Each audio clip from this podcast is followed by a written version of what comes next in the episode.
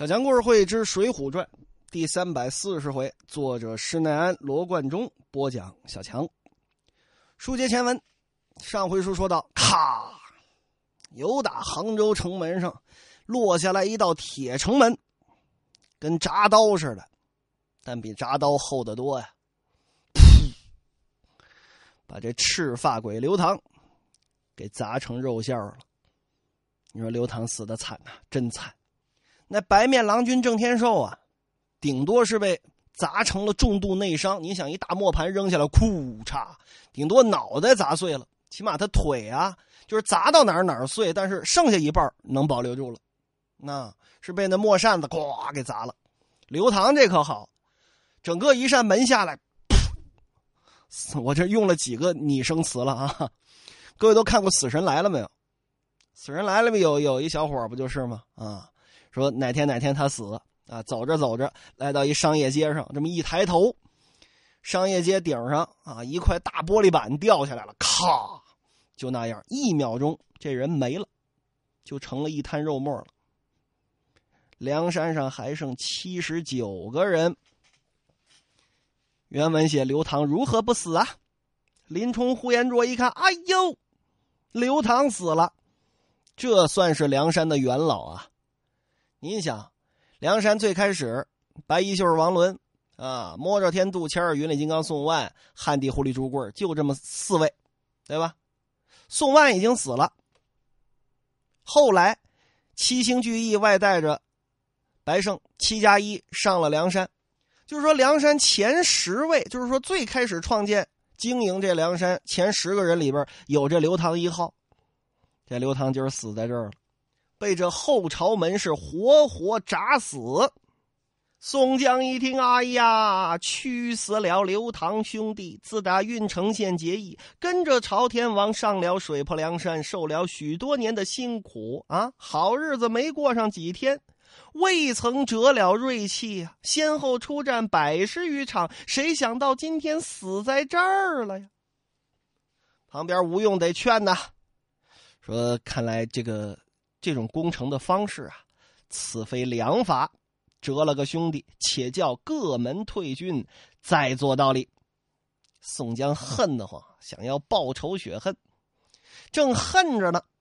这边黑旋风李逵过来了，哎，哥哥，你放心，明天呢，我跟鲍旭、李衮、项冲四个人，我们不是能打一万吗？啊，好歹也要把石宝纳斯给捉来。哎。那人英雄了得，手中一口披风刀，胯中暗藏着流星锤。胯中啊，胯旁应该是放在腰眼上这种暗器，胯中就不太好了，是吧？暗藏流星锤，那不能摘下来。说如何能让你进得了钱？嗨，我可不信，明天不捉得石宝，不来见哥哥的面呐？好吧。你小心在意，休得小瞧了石宝。黑旋风李逵回到帐中，大碗喝酒，大块吃肉，把这丧门神鲍旭、八尾哪吒项冲、飞天大圣李衮都请来喝酒。来，我说哥三个，咱们四位从来就这干个小小分队啊，一路的厮杀。今天我在先锋哥哥面前吹了大牛了。说明天就得把石宝逮来，你们三个啊，可得帮我这个忙，不要心懒。丧门神鲍旭一听说，哥哥今天也叫军马向前，明天也叫军马向前，啊，他他没个准信儿啊。要我说，今天晚上咱们哥四个约定好了，来日务必齐心向前捉石宝纳斯，不能后退，争口气。嗯嗯嗯，就这么定了。再说这第二天早上，李逵等四人吃得饱了，啊，拿着兵刃可就出了寨，请宋江哥哥看看我等如何厮杀。宋江点点头，本来挺欣慰，心说这四个能打一万人呢，对吧？啊，尤其那项冲、李衮都跟瞬间移动似的，歘就到了跟前，噗，这马腿就断了。本来还抱点希望，一看这四位，那呃，嗯。哥哥，我们这就去了啊。半醉呢，啊，这个要不别去了吧？啊，你们哥四个休把性命当成儿戏。哎呀，哥哥你就放心吧，不要小瞧我等啊啊！还愿你们说到做到。宋江在马上带着关胜、欧鹏、吕方、郭盛四个马军将佐来到北门关下，擂鼓摇旗助战。黑旋风李逵菊花当中，苍啷啷瞪出了这两把板斧，立在马前。项旭挺着板刀，圆睁怪眼；项冲、李衮各挽团牌，插着飞刀二十四把，铁枪二十四把。只见杭州北关城头上，咚咚咚咚咚咚，也是这么三通鼓响。大元帅石宝骑着一匹黄骠马，手擎着披风刀，引着两员守将出城迎敌。哪员将？上手无职，下手廉明。三员将刚出得城来，李逵呀，那是天老大，宋江哥哥老二啊，实在不行啊，天都不算什么了啊。宋江哥哥老大，我老二，是这么个人。大吼一声：“哇呀呀呀呀！杀呀！”这干克小分队又过来了，一瞬间还来这招瞬移啊！嗖，到了石宝的马前。石宝一看，嚯，这这这是啊，移动速度达到最高了啊，二百五十五的移动速度了。这个拿这披风刀就去砍。这边啊，李逵跟身进步到了近前，一斧子劈断了马腿。石宝多聪明啊！不能像钱文书死那个似的，哎，亲一下，噗 啊，一刀脑袋砍下来，那不行。翻身由打马上可就下来了，朝这马军后边自己带着有点骑兵啊，朝着人群里边就躲。这俩副将啊，可可没好了啊！旁边这联名啊，让丧门神鲍旭一板刀咔砍死了。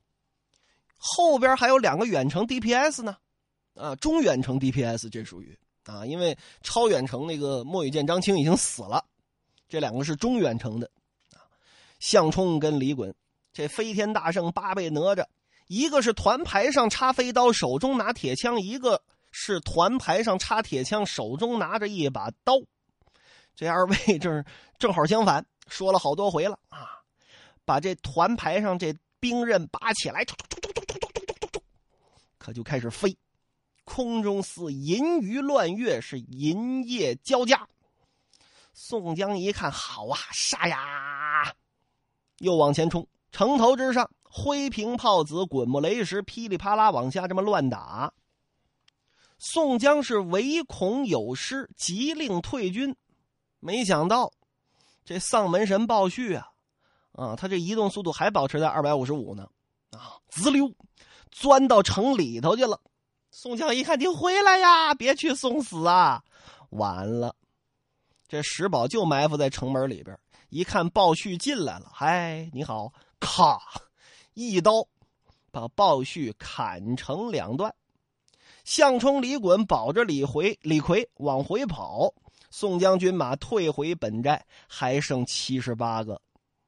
李逵啊，一回到这寨子当中，哎呀，老鲍啊，你怎么就死了呀？啊，咱们四个打一万的本事啊！哎呀，能让李逵哭，还是有那位听众分析的好啊。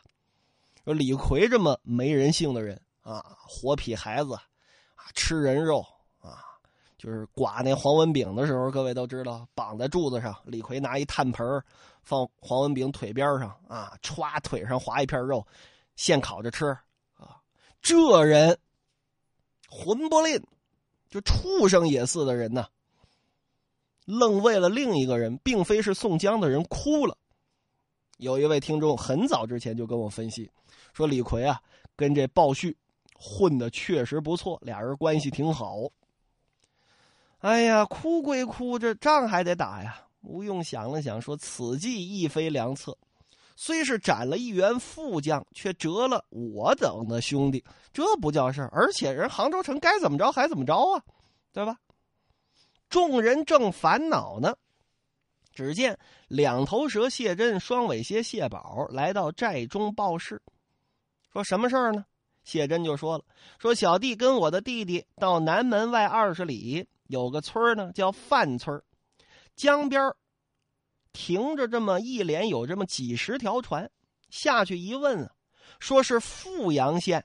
这富阳县可有意思，那就是甘露寺，各位都知道吧？龙凤呈祥这出戏啊，就是刘备过江去娶那孙尚香啊，《三国演义》里描写这段描写的挺有意思。啊，咱刨去这个，呃，拥刘贬孙贬曹这个点不说啊，说这刘备啊跟这孙权俩人骑着马啊，刘备说这个男人也能骑马吗？南方的男啊，男人也能骑马？孙权说骑一骑让你看看啊，然后俩人拿那剑劈那个石头，咔一下一剑一道啊，孙权上去咔一剑也一道一十字啊，原文上说那块石头至今还在富阳呢。啊，说的就是杭州旁边的富阳市，现如今已经是一个县级市了。为什么我对富阳这么了解呢？因为我这大学同寝室有一室友啊，就是富阳人啊，那说话跟杭州完全不一样。您别看都归杭州管，啊，隔山不下雨，是玻里不通风，走出几百里地去，都甭说几百里地，一百里地，可能俩村之间，啊，这方言就不同了。所以我想象当年孙权在富阳是吧？这赤壁之战之后，甘露寺求亲的时候，啊，那会是一个怎么样的景象？会不会孙孙权也说一嘴富阳口啊？耶，烦呢！会不会也这样就不知道了啊？说这几十条船呢，是由打富阳县押粮的船。小弟本来想掏钢叉，就把这押粮的人给宰了。那人哭了，说我等皆是大宋良民。累被方腊不时的磕脸，但有不从者，全家皆宰。我等今得天兵到此剪除，指望看到这太平之日，谁想到又遭横亡。小弟想了想，对呀，我们现在不是土匪了，我们现在是正规军了。虽说我们没有军队的编制，是吧？虽说您这个宋江哥哥你就是个九品官，是吧？但是我我我们觉得我们是好人了啊。看他说的情切，不忍杀他。我就问他，我说你为什么要来这儿啊？他就说了，说金凤方天定的旨意，行下各县要刷洗村坊，科敛白粮，这是原文啊，白粮五万担。就是小老儿我就敛得了五千担的粮食，赶紧过来交纳。今到此间，因为。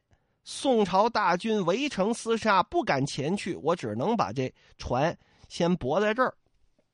小弟得了背戏，说怎么怎么回事啊？宋江哥哥特来跟你说这么一声。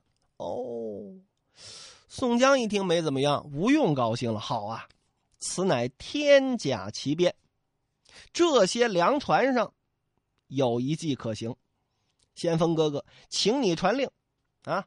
就是谢珍、谢宝二兄弟为头，带着轰天雷凌阵、摸着天杜谦儿、青岩虎李云、石将军石勇、出林龙邹渊、独角龙邹润、催命判官李立、白日鼠白胜、小遮拦木春儿、金钱豹子汤龙、矮脚虎王英、一丈青扈三娘、小尉迟孙新、母大虫顾大嫂、菜园子张青、母夜叉孙二娘，这些人都去，其中这三对儿。公婆呢，就扮成烧公烧婆划船的，都不要说话，混杂在后，一块混进城中，在城中放着连珠炮为号，我这里调兵前来策应。又是这招啊！你看这梁山就不会正规攻城，他永远就是进城放火，响炮为号啊。那么结局呢，也是一样的，成功了啊？怎么成功了呢？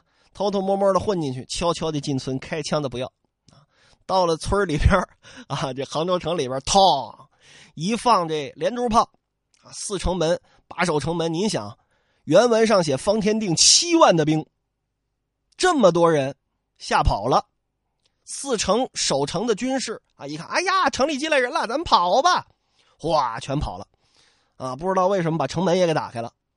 当然了，这个文人毕竟是没有亲历过战争的，咱们也没有必要去较这个真儿啊。而且我已经较了好几次了，就不再较了。说方天定在自己的行宫当中听了啊，这这这没义气！啊，赶紧披挂上马，领着残兵败将要往外杀。再说城西，西湖的西岸，混江龙李俊得了将令，引军杀到了净慈港，夺得船只，从湖中划过船来，奔着永金门，可就上了岸了。众将分头各处去抢水门，李俊、石秀首先登城，就在城中混战。亡命的败军一看四城门啊，都有人，就这南门啊。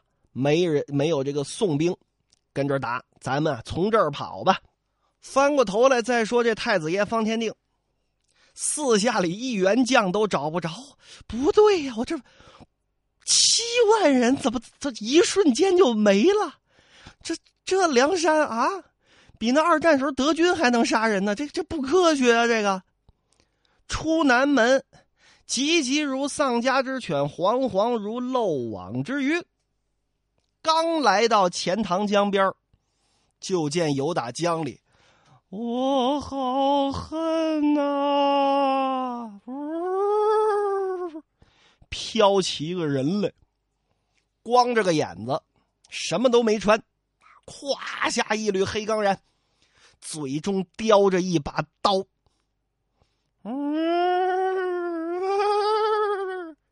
奔着方天定可就过来了。方天定一看，哎哎，啥啥啥情况啊？有变态！警察叔叔，就是这个人有变态。拨马要走，哎，这马也奇怪，就像有人啊拿手把这棕头给拽住了一般，动不了。你说你翻天方天定到翻身下马，你跑啊不？这汉子，呜飘到近前一把。把方天定由打马上扯下来，一刀把脑袋割下来，骑着方天定的马，一手提着头，一手执着刀，奔回了杭州城。林冲跟呼延灼呢，这会儿刚领着兵到了六合塔，恰好整迎着这汉子。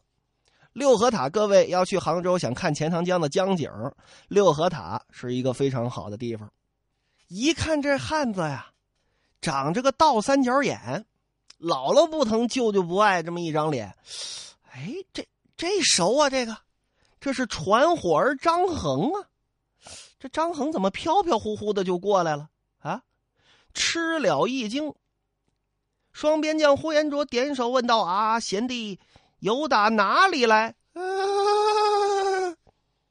张衡也不说话，骑着马就往城里边跑。这会儿。啊！方天定手下七万人被宋江这几万人嚓嚓嚓嚓嚓宰没了，都已经进城了。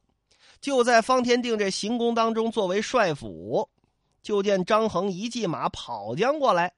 张衡直到宋江面前，滚鞍下马，把方天定的人头跟这把刀撇在地上，梆梆梆磕了仨头，张嘴就哭起来：“哎呀，哎呀，哥哥呀！”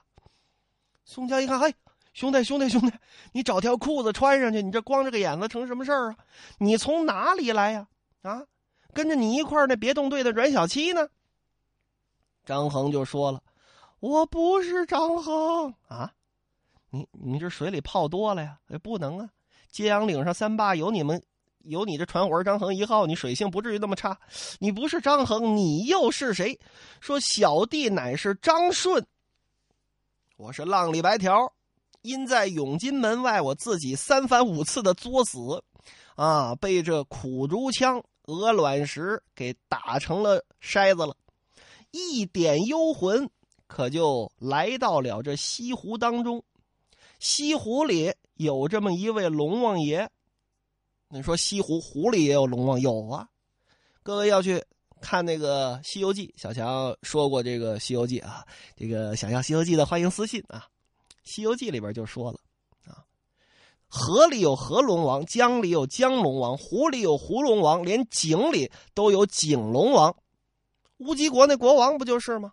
啊，被这个文殊菩萨啊，就坐下这匹坐骑，这青毛狮子，哎，幻化成一个道士来害这个国王来啊，其实是为了这个。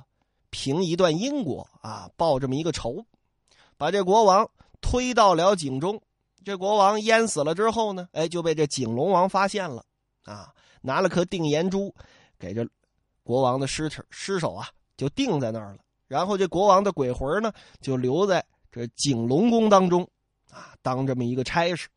这张顺就碰见胡龙王了，西胡龙王，说收我做金华太保，留在龙宫中为神。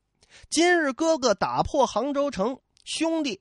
一点幽魂缠住了方天定，见到我的哥哥张衡在大江当中，借着我哥哥的尸首飞奔上岸。宋江一听尸首，有种不祥的预感呢。啊，我跟到了五云山脚下，杀了方天定，一路来见哥哥。好，我说完了，我现在死了。二，咕噔，倒地上了。宋江赶紧赶赶赶赶扶起来，扶起来，扶起来，晃悠了半天。泼凉水，拿脚踹，这传火儿张衡啊，眼睛睁开了，啊，哎哎，我我我我怎么跑这儿来了？哎呀，宋江哭啊，说兄弟，刚刚你的弟弟张顺负了你的身了，杀了方天定这则，你不曾死啊，我等也都是活人，你精神着吧。